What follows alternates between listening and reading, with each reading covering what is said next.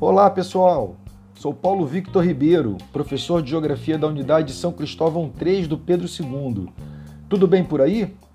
Tá tudo meio fora do lugar, eu sei, mas a torcida toda é que esteja tudo bem com você na medida do possível e que você siga firme com seus projetos, com seus sonhos.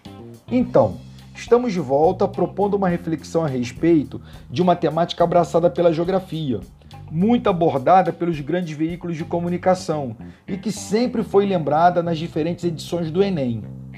Energia. Seguramente não será diferente em janeiro.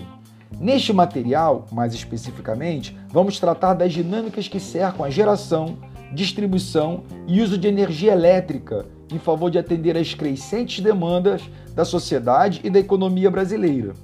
Como nos materiais anteriores, partiremos de uma provocação, de uma questão. Chegou a conta de luz e as pessoas na sua casa estão reclamando.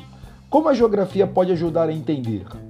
Um texto autoral abrirá caminhos para que possamos encaminhar uma série de reflexões a partir de outros textos, vídeos, podcasts e matérias publicadas em importantes veículos de mídia.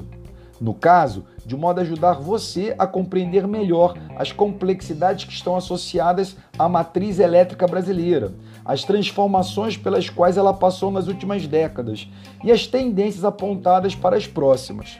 E claro, de modo a permitir a você se ver diante dos elementos necessários para entender por que as pessoas na sua casa andam reclamando tanto das contas de luz.